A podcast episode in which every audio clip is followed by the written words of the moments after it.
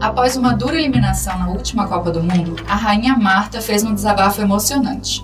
Não vai ter formiga para sempre, uma Marta, uma Cristiane. O futebol feminino depende de vocês para sobreviver. Pensem nisso, valorizem mais, chorem no começo para sorrir no fim. Foi através do esporte que ela saiu do interior de Dois Riachos, aqui em Alagoas, para conquistar o mundo. E muito mais que um esporte, o futebol comprovadamente é uma importante ferramenta social capaz de afastar crianças e adolescentes da criminalidade e ociosidade de áreas com maior vulnerabilidade social. Mas como tornar prático o apoio e incentivo às novas gerações dentro e fora de campo? Eu sou Milena Barroca e começa agora o Precisamos Falar.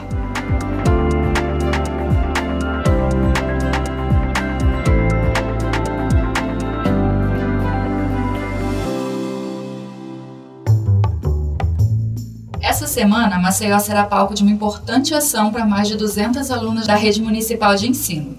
Em parceria com a Confederação Brasileira de Futebol, acontece o maior evento feminino do país, o CBF Social.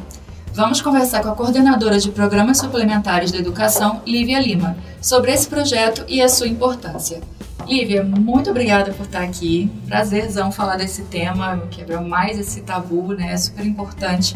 Mas antes de tudo, me explica o que, que é o Festival de Futebol, por favor. Olha, é, o festival ele acontece, já tem a décima edição. É, ele vai ser sediado aqui em Alagoas, né? O primeiro festival pós-pandemia. Ele já acontece os seminários. E Alagoas é a única, o único estado que tem duas edições. É, teve a primeira antes da pandemia e agora a segunda. Vão ser nos dias 11, 12 e 13 Primeiro dia, nós temos a agenda com seminário e workshop para os profissionais voluntários.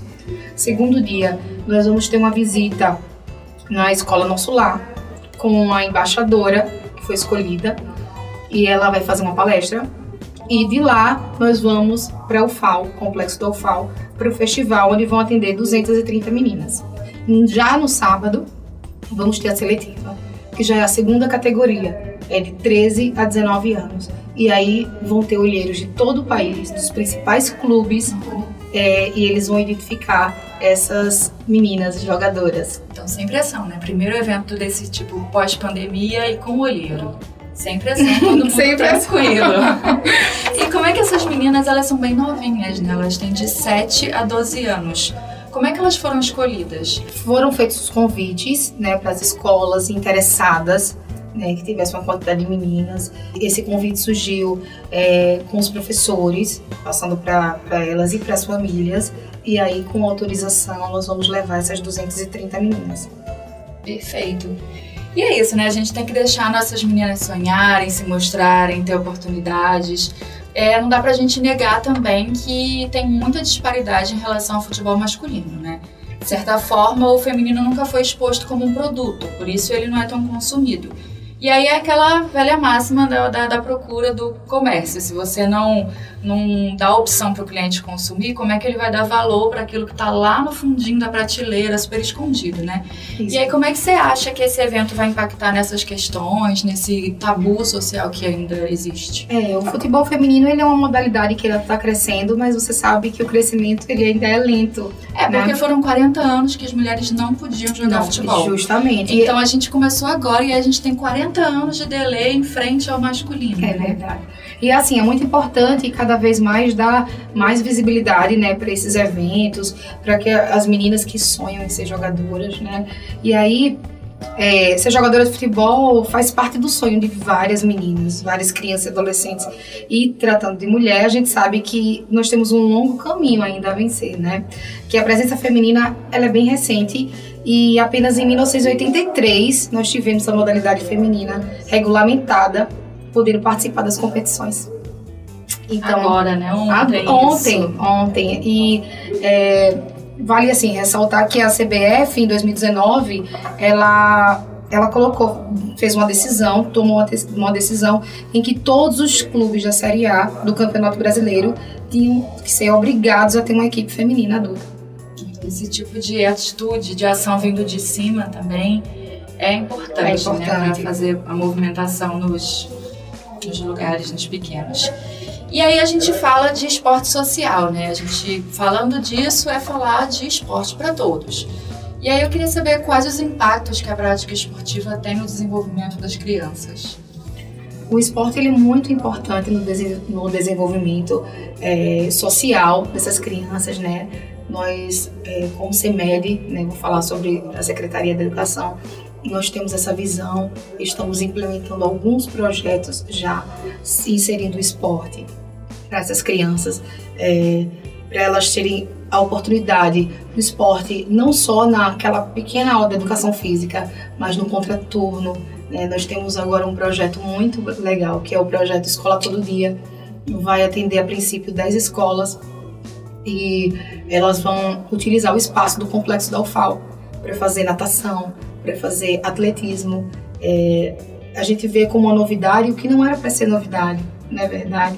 É, é muito importante no, no, desenvolvimento dessas crianças é, para se tornarem adultos mais conscientes e com um espírito de equipe e, e falando de saúde também, né? Muito importante. Hábitos saudáveis, mostrar que se você focar, você consegue atingir uma meta. Com certeza. Você estimula o trabalho em equipe, a respeitar também Com os certeza. demais do grupo, os adversários principalmente.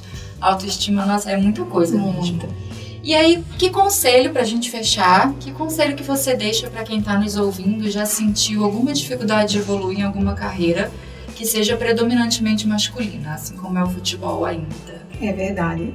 Nós mulheres, nós vivemos nessa luta constante, numa luta que não era para a gente. É, não, não, não precisaríamos lutar né, por direitos, estamos conseguindo é, cada vez mais. Isso daí nós temos que é, nos orgulhar, porque assim, tudo parte da gente, né? Nós mulheres que fazemos acontecer, nós mulheres que gostamos de futebol, eu gosto muito de futebol. Talvez se eu tivesse sido incentivada, hoje eu seria uma jogadora, porque eu gosto bastante de futebol. E quando eu vejo a oportunidade de levar essas meninas para o festival, para elas conhecerem melhor o futebol, para elas se identificarem, muitas vezes nem elas nem entendem. Ah, eu posso jogar? Ah, não pode jogar porque você é menina, né?